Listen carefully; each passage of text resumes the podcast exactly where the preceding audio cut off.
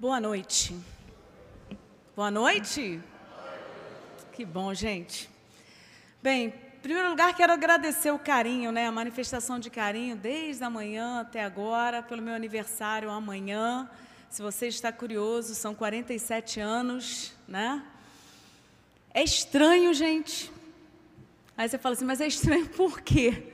Chegar perto assim dos 50, a sensação que a gente tem é que a vida passou muito rápido muito rápido, né? Eu acho que todos nós estamos tendo essa sensação nos últimos dias. O ano passou muito rápido. Daqui a pouco você já está recebendo Feliz Natal, Feliz Ano Novo. Está tudo passando muito rápido. Bem, e tem muita gente fazendo aniversário em janeiro, presbítero Peter hoje, né? Zoraia está fazendo também semana que vem. Muitas, muitas pessoas fazendo no mês de janeiro um mês muito bonito. eu acho.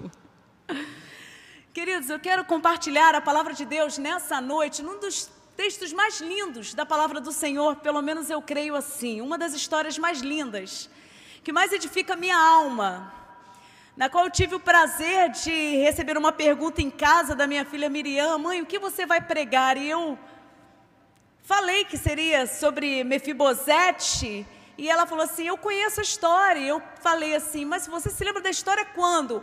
Você pregou no, nenhum dos acampamentos da UCP. Meu irmão, eu fiquei maravilhada. E eu estiquei. Eu falei assim: O que, que você sabe sobre Mefibosete? Não é que ela contou? Isso já tem uns cinco anos. Eu falei assim: Graças a Deus, né? Porque às vezes a gente prega, fala e a gente fica assim: Será que fica na mente dessas crianças? Desses adolescentes? E pela misericórdia de Deus alguma coisa fica. Amém, gente? Pois bem, o tema é Vivo Novo, é hora de recomeçar. Tema lindo. No período onde as pessoas estão tão sem assim esperança, tão desacreditadas. A gente pensa que vai levantar, daqui a pouquinho chega alguma informação e te abate, causa tristeza à tua alma. Às vezes, quando você pensa que as coisas vão melhorar com uma pandemia, você fica assustado com algumas informações que chegam aos teus ouvidos. E a gente está numa época que é difícil saber em quem acreditar, quem está falando a verdade, o que, que a mídia está dizendo. E independente de qualquer coisa, nós nos firmamos não em informações seculares do mundo, nós nos firmamos na palavra de Deus. Esse é o princípio do cristão. É a palavra, nós nos guiamos pela palavra.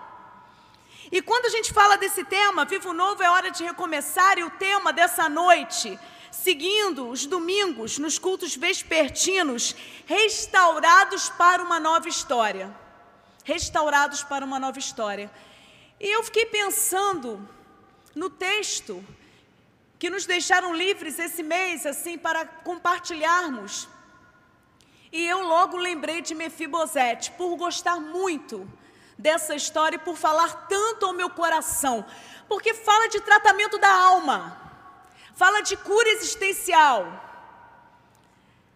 Vocês vão perceber que no finalzinho do texto não fala que ele foi curado porque ele era paralítico. A história deixa clara que ele permaneceu paralítico, mas a cura da alma dele foi feita e aconteceu porque Deus decidiu tocar a vida de Mefibosete pela graça. E sempre quando você ouvir falar de Mefibosete em qualquer pregação, é impossível deixar de falar da graça, favor imerecido algo que você recebe que você não merece, que eu não mereço. E a teologia reformada é muito firme nesse assunto, graças a Deus. Em primeiro lugar, nos nivela, todos nós somos pecadores, iguaizinhos, miseráveis. Estávamos mortos nos nossos delitos e pecados, ou seja, não tem ninguém melhor do que você. Não tem ninguém. Até aquele que acha que é melhor do que você não é. E eu acho que essa pandemia provou muito bem isso. Nós somos sensíveis, frágeis. Estamos aqui hoje, não sabemos se vamos estar amanhã. Não sabemos o que vai acontecer daqui a cinco dias. Nós não sabemos nada, queridos. O que nós agarramos e colocamos e depositamos a nossa fé é na palavra de Deus, porque nós sabemos que a eternidade foi plantada em nosso coração através da pessoa de Jesus Cristo. E dentro dessa história, eu quero relembrar um pouquinho antes de entrarmos no nosso texto. Essa história fala de aliança, essa história fala sobre amizade, essa história fala sobre cumprir promessas. E como é lindo a gente logo enxergar essa amizade de Davi e Jonatas. Jonatas, filho de Saul, do rei Saul, o mesmo Saul que perseguiu Davi. Inveja, ciúme tomando conta do seu coração, mas isso não impediu para que Jonatas tivesse uma grande amizade com Davi. E se você estiver com sua Bíblia aberta, eu peço que você acompanhe esse texto para entendermos melhor. Abra um pouquinho antes aí, 1 Samuel capítulo 20. 1 Samuel capítulo 20. Quando Davi ainda fugia de Saul, Jonatas, seu grande amigo, diz exatamente o seguinte: 1 Samuel capítulo 20, a partir aí do versículo 13. Jonatas faz aliança com Davi, a partir do versículo 13, diz: Mas se meu pai quiser fazer-te mal, Faça com Jonatas o Senhor o que este aprouver. Se não tu fizer saber, eu e não te deixar embora, para que sigas em paz. E seja o Senhor contigo, como tem sido como meu pai. Se eu então ainda viver, porventura, não usarás para comigo da bondade do Senhor para que não morra?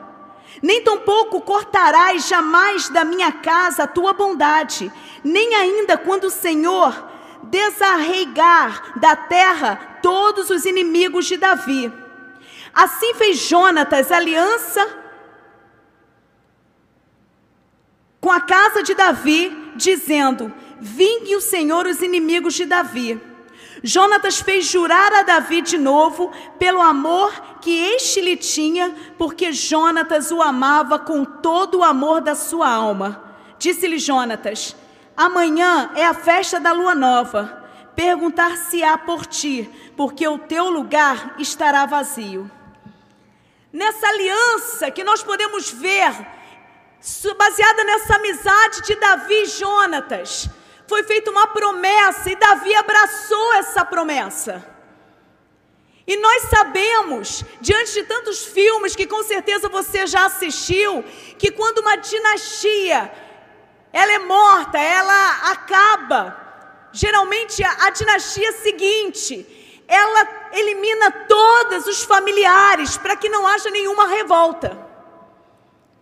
Só que essa promessa não foi feita somente para Jonatas, até para Saul, que perseguia Davi. No momento cruel, quando Saul percebeu que não tinha mais jeito, que não tinha solução e que Davi seria rei, Saul encaminha uma conversa e Davi, por seu caráter, também promete a Saul que se sobrasse alguém, não exterminaria. E aconteceu de fato a morte de Saul e Jonatas. E nesse período a gente pode observar que também é falado sobre 1 Samuel 24, versículos 20 e 22. E tempos depois acontece algo impressionante. Algum tempo se passou e Davi, já como rei, uma situação nesse período estável, tranquila, ele se lembra da promessa. É interessante como a gente tem facilidade de esquecer as promessas que nós fazemos. Principalmente para quem é casado e você sabe disso.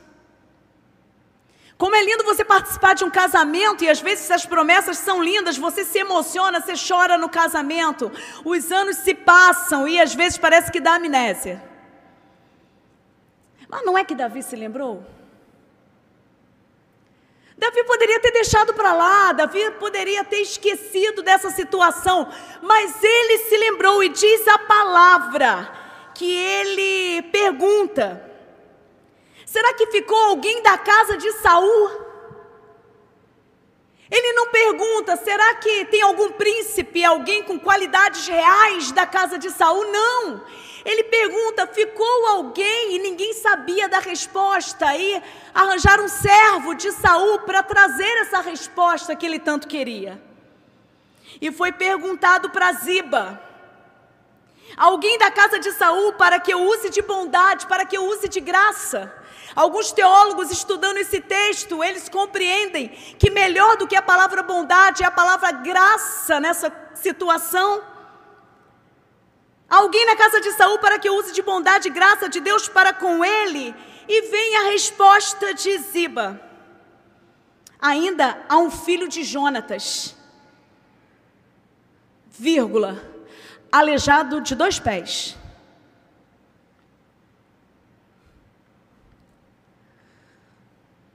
E Davi pergunta: onde está?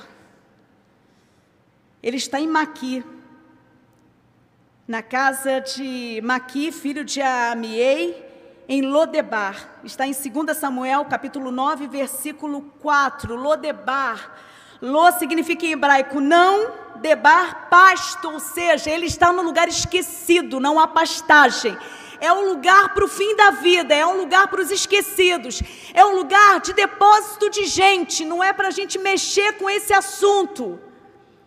Todo mundo que quer fugir, todo mundo que quer se isolar, todo mundo que não quer ser visto vai para esse lugar, geralmente com doenças incuráveis, geralmente pessoas consideradas impuras.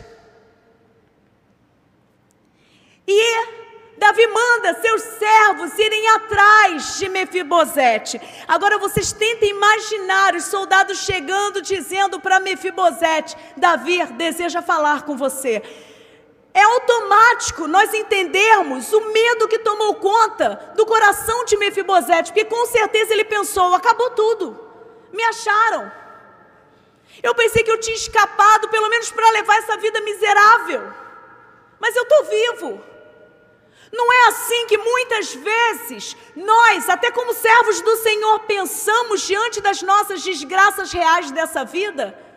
Pelo menos eu estou vivo, eu vou caminhar nesse caminho de perdas, de tristezas, de cansaços, de traumas, vão empurrar a vida, mas eu estou vivo, mas é isso que eu vou viver. Eu não tenho mais esperança, eu não tenho mais expectativas, mas Mefibosete vai até Davi. E aí, é falado em 2 Samuel capítulo 4, versículo 4, como Mefibosete ficou paralítico. Naquele momento que chegou a notícia que Jonatas estava morto, Saul estava morto, tinha acabado a esperança daquela família. Mefibosete, uma criança, a sua ama, no desespero de tentar salvá-lo, pegou ele no colo e saiu desesperada para tentar escondê-lo de alguma forma, porque ela sabia que ele seria morto, ela sabia que estava no fim da vida de Mefibosete, que nasceu príncipe, nasceu alguém para dar certo, mas diante das desgraças, tudo deu errado, e a ama, na tentativa de salvar, sai correndo, e esse menino cai dos seus braços, e nessa queda fica paralítico. Mas ela pega o menino e ela vai em direção a Lodebar e se esconde durante vinte e poucos anos. E é interessante observar que, mesmo em meia desgraça, ele empurra a vida. Ele tem até filho, gente. Porque no meio da desgraça a gente tenta dar um jeitinho. Eticamente falando, a gente sorri para quem está do nosso lado, a gente passa pelo outro e fala está tudo bem, e você rapidamente responde está tudo bem, sem querer entrar na tua vida. E nessa história, eu destaquei aqui que o pavor toma conta de Mefibosete, mas ele diz em 2 Samuel, capítulo 9, versículo 6: Eis aqui o teu servo. E aí vem a grande surpresa. Em primeiro lugar, eu quero destacar, na qual o Espírito Santo falou ao meu coração. Primeiro lugar, restaurados para uma nova história, porque fazemos parte de uma aliança, amém? Você faz parte de uma aliança, meu querido. Você que entregou a vida ao Senhor Jesus. Nós temos momentos lindos como nós tivemos aqui hoje. Tivemos, recebemos novos membros pela manhã. O nosso irmão Carlos foi batizado. Momento lindo no qual ele confessou diante da igreja, dizendo: Eu quero seguir os ensinamentos do Senhor Jesus. Mas ocorreu um momento no qual o Espírito Santo tocou no coração do nosso irmão Carlos e no seu coração, trazendo o entendimento à sua alma que você é pecador, que você é miserável, que como Mefibosete é um cão morto, mas você tem a oportunidade de abraçar a graça de Deus e receber a eternidade na sua alma, dizendo: O Senhor Jesus tem uma aliança contigo.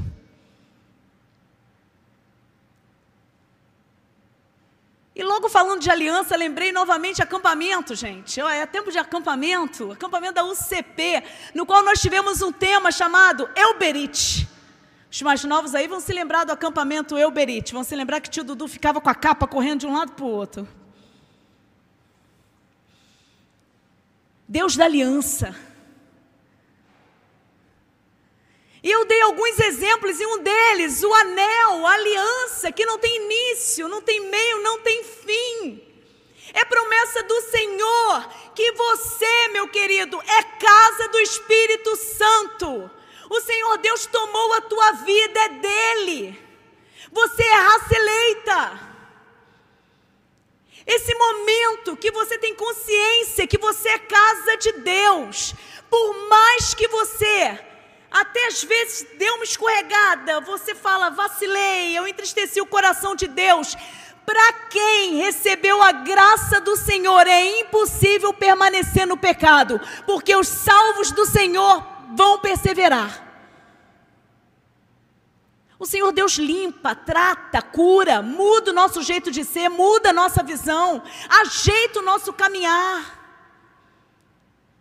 E isso tudo é porque nós temos uma aliança. E nesse texto de Mefibosete, que coisa linda entendermos que um homem, segundo o coração de Deus, que foi o rei Davi, ele foi íntegro e ele permaneceu fiel na aliança que ele fez com seu amigo Jonatas, por amor e pelo caráter que fez com Saul.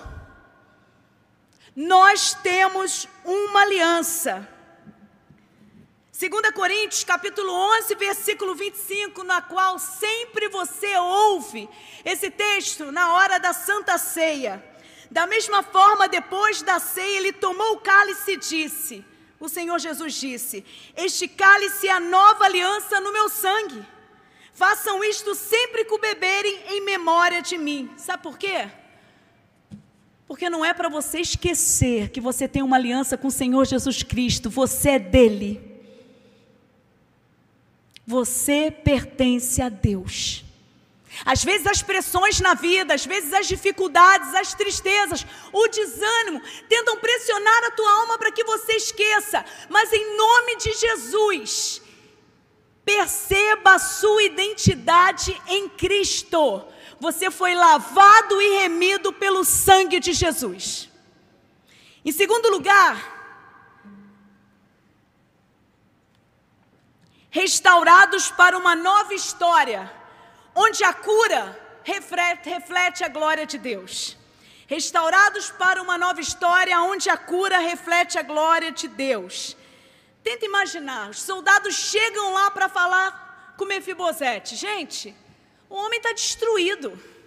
Ele está caminhando com a vida, mas está destruído, ele está arrebentado. Atrás de tanto medo tinha seus traumas, e aqui é muito fácil identificar os traumas E com certeza, como nós nos identificamos com esses traumas? Sabe por quê, meu querido? Todos nós temos marcos na nossa vida de dor. Vou te contar um segredo: você não é privilegiado. A palavra de Deus fala que no mundo tereis aflições, mas tem de bom ânimo. O pastor Renato falou isso no programa de rádio da IPB. Essa palavrinha mais eu não vou explicar porque é a parte dele que é professor de português. Mas ele quer que você tire os olhos da primeira parte do versículo e coloque na segunda. É isso, né, pastor? No mundo tereis aflições, mas o que, gente? Ih, mas vocês estão desanimados, hein, gente? Pelo amor. No mundo tereis aflições, mas. Gente, é gritante isso na nossa alma. E nessa passagem aqui nós podemos observar alguns traumas. O primeiro trauma, rapidamente, trauma físico. Quando Davi pergunta para o servo lá, tem alguém na casa? Da casa de Saul vivo, ele fala assim: ó, até tem, mas ó, é paralítico. Esquece, não tem jeito, não vai dar em nada, está doente, esquece. Ziba colocou os olhos no problema físico, na dificuldade física dele. Quantas vezes a gente passa nessa vida com dores na alma? por não resolver situações por causa de complexos de inferioridade, de coisas que nos aconteceram ao longo da caminhada. Às vezes eu observo que eu prego muito para adolescentes e como a gente fala de complexo de inferioridade, né, gente? Quem não sentiu uma dor na alma por ser feio? Conta. Às vezes você pensa que é só adolescente. Meu pai do céu. Os adolescentes aqui presentes vão ficar pasmos, mas você quer ver uma coisa? Quem aqui é adulto tem coragem de falar? Tenha coragem, tá, meu irmão? Não precisa mentir, não. Quem aqui já se olhou no espelho e falou assim: pelo amor de Deus, que coisa feia, levanta a mão? Ué, só tem um, gente? Nossa, que estou na frente de gente muito linda. Né, Ricardinho? Vou perguntar de novo: você já se sentiu feio alguma parte da sua existência? Levanta a mão. Gente, eu já me senti bonita desse jeito diversas vezes. Não sei. Traumas físicos, traumas da dor do ser humano que não sabe lidar com aquilo que aos olhos não deu certo. Pode ser um defeito, pode ser um, uma situação que já aconteceu lá atrás, mas que a sua estética, os seus olhos não brilham mais. E como nós somos marcados por isso, né, queridos? Como as pessoas às vezes não sabem seu nome e vai olhar alguma coisa em você para dizer, aquele fulano, vou nem dizer o resto, né? Aquele que é assim. e falar de complexo de inferioridade, meu irmão, eu recebi a cura pelo sangue de Jesus na minha adolescência. Por isso que eu prego para adolescente. E a minha cura foi tão interessante que meu complexo de inferioridade, quando eu era adolescente, era por ser magra. Você acredita nisso? Eu tinha dor porque eu era muito magra, eu queria tomar remédio para engordar. Depois que eu engordei, eu vi quanto eu era boba. Eu comecei a sentir saudade do meu complexo de inferioridade. Já pensou? Depois nem conto o resto da história. Né? Mas, antes mesmo, Deus começou a tratar a minha alma, a minha vida, porque muitas vezes nós deixamos de viver a plenitude dessa vida agarrados em dores. E Mefibosete estava ali, limitado na sua existência. Talvez passasse milhões de coisas. Por que, que ela me deixou cair? Por que, que aconteceu isso na minha vida? E às vezes nós passamos a nossa existência com perguntas e deixamos de viver. Agora, em segundo lugar, dentro desse tópico 2, fala sobre trauma familiar. Gente, que dor na alma. Muito fácil a gente se identificar com histórias mal contadas dentro de casa. Gente que não se ama, falta de comunicação. Gente que foi tocado ou recebeu alguma palavra amarga dentro de casa. Gente que não, a própria família não acreditou. Traições, adultério, perseguições, ciúme, inveja, tudo dentro de casa. Aqui nessa situação de Mefibosete, ele olhou e falou assim: Meu pai morreu. Quem era para me proteger, eu não tinha mais meu pai. O meu avô morreu e ele poderia continuar com as perguntas. Minha vida era para ter dado certo. Eu nasci para ser rei. Eu nasci para ser feliz. E eu estou dizendo, meus queridos, para quem não é crente, mas para quem é crente também, porque muitas vezes, mesmo assumindo compromisso com o Senhor Jesus, podemos viver vidas derrotadas dentro da igreja, ouvindo a palavra todos os dias angústia, amargura. Esse trauma familiar de gente que não se comunica direito. E Mefibosete aqui, praticamente ele não estava vivendo a história dele, a história de alguém, de uma desgraça. E nós podemos ver outro trauma, o trauma emocional. Quando Davi convida Mefibosete para sentar na mesa dele, ele fala: Tudo que foi do teu avô é teu, não é meu. Isso que é riqueza, irmão. Tudo é teu. Vai viver a tua vida, mas preste atenção numa coisa, Mefibosete. Eu quero que você participe da minha mesa. Você vai comer comigo, você vai sentar comigo. Olha o rei falando. Dando dignidade. Aí Mefibosete olha e diz o seguinte: Quem é teu servo para teres olhado para um cão? Um cão morto, tal como eu. Gente, a expressão cão na cultura judaica é a expressão máxima de inferioridade. Além de cão, ele estava morto. Eu creio que nessa etapa aqui, Mefibosete fala assim: Eu não estou acreditando nesse convite porque eu não mereço. Tudo que eu estudei dessa mensagem, todos trabalham no mesmo tópico, dizendo da sinceridade de Mefibosete entender que ele não merece nada. Por isso que a graça o alcança, tratando e mudando a história de vida dele. Porque a gente tem que ter passo de humildade para entender que a obra da aliança foi feita por decisão do Senhor Jesus Cristo em me amar. Eu não mereço. Você não merece. E diante desses traumas emocionais, de dor na alma, de não se enxergar nada, de não acreditar que nada vai dar certo, ele também tem o trauma social foi levado para um lugar de esquecidos. Lodebar, cidade projetada para o fim. E ele passa 20 anos lá, mas é interessante que dentro desse tópico eu quero compartilhar com vocês, que restaurados para uma nova história, onde a cura reflete a glória de Deus, eu lembrei de Jó, capítulo 14, versículos 7 e 9, que diz: porque há esperança para a árvore cortada, ainda se renovará e ainda dará frutos, e ao cheiro das águas brotará. E foi isso que aconteceu com Mefibosete, porque o trauma físico não será impedimento para o agir de Deus na tua vida. Amém?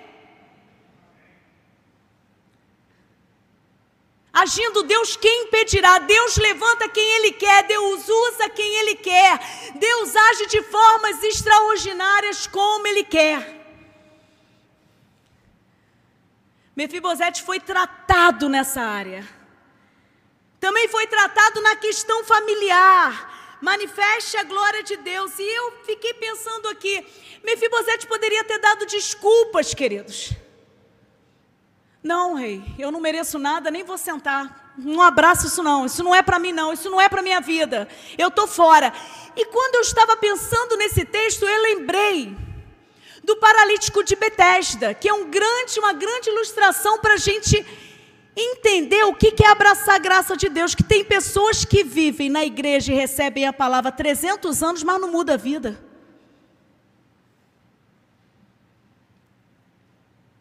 E o paralítico de Betesda, que estava há 38 anos lá, esperando a água se movimentar, e Jesus não precisava passar por lá, e Jesus resolve passar por lá. Jesus chega perto dele, não diz nem bom dia, boa tarde, ele faz uma pergunta: Queres ser curado? Ô, gente, ele estava lá há 38 anos. Doente, cheio de trauma emocional, cheio de dor na alma. E o interessante é que nessa história, o paralítico não fala nem sim nem não, ele entra com uma justificativa. Olha que interessante. Eu e você muitas vezes fazemos isso para a gente não andar com a vida, sabe por quê? Porque andar, se levantar, a gente vai em direção à fé. Você pode crer na palavra de Deus, você pode crer que vai mudar a sua vida, mas o diabo crê também na palavra, ele sabe que Deus, o Senhor Jesus, é poderoso. A fé te coloca em movimento. Você está me entendendo? A fé te levanta ao movimento. Você vai em direção ao que você entende que o Espírito Santo está ministrando ao teu coração.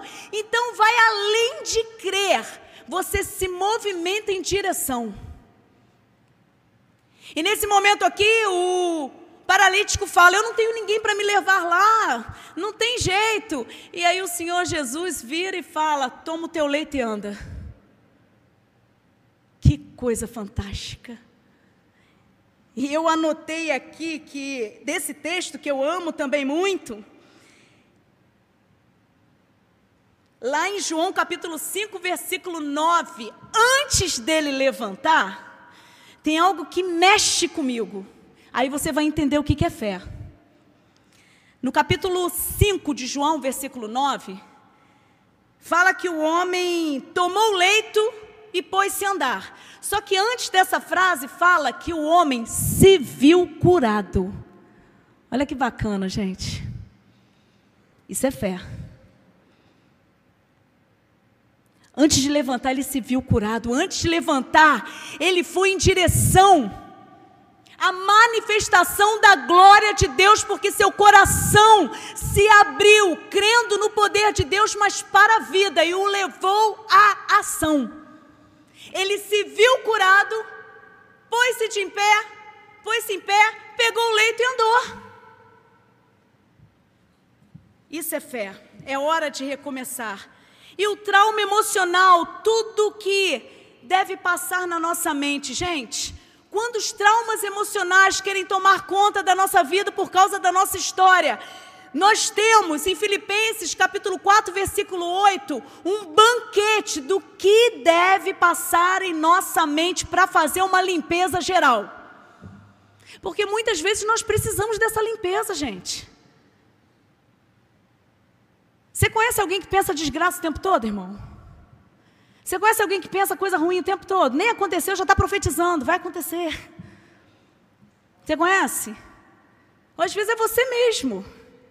E sem querer a gente acaba sugando a vida dos outros, principalmente dentro de casa. E aqui fala em Filipenses 4,8 dizendo: meu irmão, você que está cheio de traumas, você que está cheio de doença emocional, você que está cansado de viver, presta atenção. A sua mente precisa ser trabalhada pelo Espírito Santo de Deus. Como que você abraça a graça? Tudo que é verdadeiro, tudo que é respeitável, tudo que é justo, tudo que é puro, tudo que é amável, tudo que é de boa fama, se alguma virtude há, se algum louvor existe, seja isso que ocupe o vosso pensamento. Será que não chegou para recomeçar um momento de fazer uma faxina nessa tua cabeça, irmão? Dá uma repensada Quanto tempo você está gastando na vida? E o trauma social? A gente tem que parar de ficar pensando o que as pessoas vão ficar pensando de mim, de você.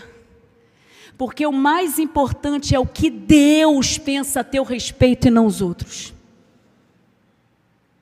Se coloque na posição de servo, comece a obedecer a palavra, vive em direção à graça de Deus, o resto deixa com o Senhor. O próprio Mefibosete experimentou diante da graça do Senhor o que é obedecer. Não vou entrar nesse texto para a gente não se prolongar, mas lá na frente tentaram colocar Davi contra Mefibosete. Inventaram uma mentira lá. Só que como o coração de Mefibosete estava com caráter, o Senhor Deus o honrou e colocou tudo no lugar. O nosso Deus peleja a nossa luta. Porque nós temos uma aliança. Em terceiro e último lugar, restaurados para uma nova história, porque graça que é graça, muda a minha vida e muda de todos que estão ao nosso redor. Aí você fala assim: como assim? A graça toca até os maus amados. Quando você é uma pessoa que vive na graça de Deus, meu irmão, você contagia quem está. Hoje foi falado aqui, realmente, eu falo muito isso, a gente tem que ter brilho nos olhos. Não é porque a gente não deixa de passar dificuldade, não. Quem não passa dificuldade nessa vida? Mas tem gente que quer sentar em cima, ficar ali e chorar o tempo todo. Claro que você vai ter momentos de tristeza, mas nós somos igreja, nós somos, nós estamos no lugar onde a cura é propício. Por quê? Propícia por quê? Porque nós pregamos a palavra de Deus. Aqui nós podemos identificar na história de Mefibosete uma das pessoas que foram tocadas, que não estava acreditando que alguma coisa boa iria acontecer. Você lembra do Ziba, quando foi perguntado: alguém na casa de Saul ainda vivo? Ele disse: até tem, mas é paralítico, não anda, duas pernas, ó, acabou.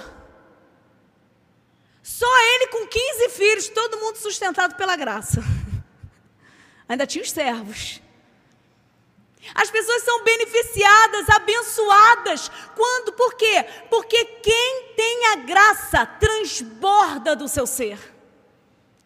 A, a graça tem que gerar cura nas nossas emoções. Eu não estou dizendo que de um dia para o outro você vai falar assim, estou curada, acabou. Pode até ser, pode até ser. Mas há um processo contínuo de mudanças que vão impactar dentro da tua casa, no teu trabalho, o teu jeito de pensar, o teu jeito de ver a vida. E nós podemos também identificar que a nossa casa é tocada. Tenta imaginar como Mica, o filho de Mefibosete, foi abençoado. Agora ele estava no palácio, irmão. Quantos pais às vezes carregam pesos de traumas? de dores profundas que de fato passaram lá atrás com suas famílias e justificam o tratamento hoje dentro de casa porque sofreu lá atrás. O sangue de Jesus tem poder, meu irmão. Eis que tudo se fez novo. Obedeça a palavra. Comece a amar os teus filhos de fato, de verdade. Ministre palavras de cura, de amor. Coloque os teus filhos acreditando que tudo é possível aquele que crê. Nós precisamos de pais mais sarados, de mães que ministrem cura dentro de casa, de pais que falem da graça, mas que a graça verdadeiramente passe pela tua vida, porque a gente só impacta pessoas dentro de casa ou fora quando a graça passa por dentro. Se você só falar, não vai mudar nada. E eu vou dizer para vocês quanta gente está vivendo agora de estética, estética espiritual, maquiagem espiritual. A gente precisa de ter essa coragem de Mefibosete dizendo: Eu não estou valendo nada, Senhor, mas abraça a minha vida porque eu preciso recomeçar. E eu trouxe uma ilustração aqui que eu encontrei no livro de Charles Swindoll, que fala do terceiro presidente dos Estados Unidos, Thomas Jefferson, que ele estava com seus companheiros atravessando o país a cavalo com o um grupo, e eles chegaram num rio cauduloso, um rio violento, e ali perto tinha um caminhante que precisava de uma carona. E tinham vários cavaleiros passando, mas ele ficou observando o rosto para ver quem estava disposto a dar carona para ele. Ele não sabia de quem se tratava, mas ele olhou lá e pediu carona. Será que você pode me dar essa carona para atravessar esse rio? Será que eu posso ir na sua garupa? E esse homem olhou para ele: Claro que pode, pode vir, você vai passar comigo. Ele não sabia que estava recebendo a carona do presidente dos Estados Unidos, Thomas Jefferson. Interessante nessa história, quando li essa ilustração, que perguntaram para esse andante: Você sabia que era o presidente? Ele falou assim: Não, não sabia que era o presidente. Mas por que, que você resolveu pedir logo a ele? Porque o rosto dele tinha graça, estava dizendo sim. Eu olhei para um montão de gente, mas estava com o rosto amargurado, fechado. Meu irmão, quando a graça pela, passa a nossa vida, as pessoas são tocadas porque nosso rosto começa a dizer sim para a vida, sim para a caminhada, sim para a manifestação da glória de Deus, sim para a disposição de mudar, sim para a disposição de perdoar, sim para a disposição de amar. Até às vezes, quando a gente toca o outro meio sem jeito e você magoa, você entristece o coração do outro, mas graça que é graça te coloca de joelhos clamando ao Senhor: me ajude, Pai, porque eu preciso perdoar e preciso liberar perdão. Isso é rosto que manifesta sim. E pela graça de Deus, você coloca a tua vida em ordem, porque você entende que a graça do Senhor alcançou a tua vida, desejando você, amando você e te levando a estender a mão para todas as pessoas que estão ao teu redor. Porque você sabe muito bem o que, que é graça.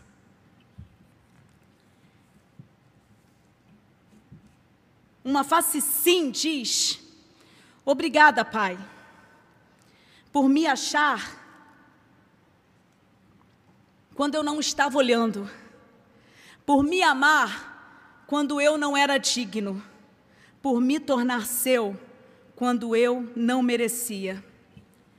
O Senhor Deus está te esperando para um lugar de honra. E eu termino a palavra nesse marcador aqui que nós recebemos no pão diário. Se você tem em casa, dizendo: Vivo novo, é hora de recomeçar. Recomeçar nem sempre é fácil. Muitas vezes nem sabemos como. E mesmo quando soubemos, não temos às vezes forças. De tempos em tempos, todos nós nos pegamos nesse tipo de situação, precisando recomeçar, resetar a vida. Mas onde está o botão do reset? Como proceder? Onde achar força?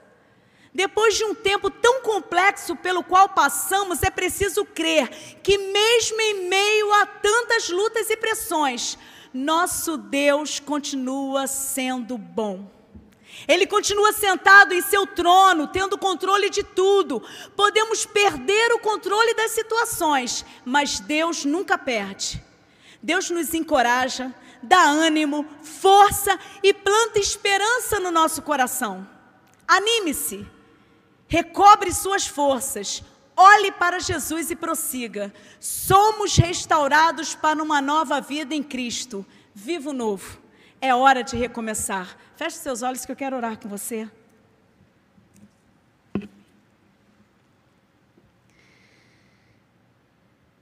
Senhor Deus, Pai, muitas vezes a gente não sabe como recomeçar. Talvez os traumas da vida, as dores, a falta de esperança, depressão, amargura. E de forma nenhuma nós estamos diminuindo a dor de ninguém, mas nós estamos apresentando uma história viva da graça do Senhor Deus mudando a história de vida de alguém. Alguém que abraçou a graça para recomeçar, alguém que, mesmo diante dos traumas que sofreu, entendeu que estava recebendo o convite do rei para se sentar à mesa de fato e de verdade. E nessa noite nós estamos aqui ouvindo o teu convite para sentarmos à mesa com o Senhor. Obrigada pela graça, obrigada, Pai, pela misericórdia em nos receber. E além de nos receber, tratar das mazelas da nossa alma. Senhor, é possível que tenham pessoas aqui sofridas demais, aqui dentro da igreja, como na internet, ouvindo em lágrimas, talvez desanimados em continuar a caminhada. E eu te clamo, como eu te clamei por esta palavra, que em nome de Jesus, que não seja Leninha, que seja teu Santo Espírito mudando histórias de vidas para a honra e glória do Senhor, trazendo ânimo, trazendo vontade de viver, trazendo a certeza que quem dá a última palavra é o Senhor Deus. E até se fecharmos os olhos para essa vida, nós vamos abrir na tua presença. Abençoe o teu povo, cure as nossas feridas, Pai. E obrigada, porque quando estamos lá no buraco, o Senhor estica a mão e vai nos retirando. E nessa retirada, nós poderíamos até continuarmos a caminhada, cheios de feridas. Mas enquanto o Senhor nos retira, nos retira do buraco, o Senhor vai nos curando para uma caminhada cheia da graça e da plenitude do Senhor, ainda nessa vida. E é manifestado a tua glória, porque o Senhor tem nos convidado todos os dias a sentarmos à mesa, num lugar de honra, por causa desse ousado amor. Obrigada, Senhor. Obrigado por esse amor que nos constrange e nos faz te adorar, porque o Senhor é o nosso Deus, o Deus que continua abrindo portas onde não há portas e traz à existência as coisas que não existem, e vai lá em Lodebar para nos dizer que não é o nosso lugar, o nosso lugar é junto ao Senhor. Em nome de Jesus, amém.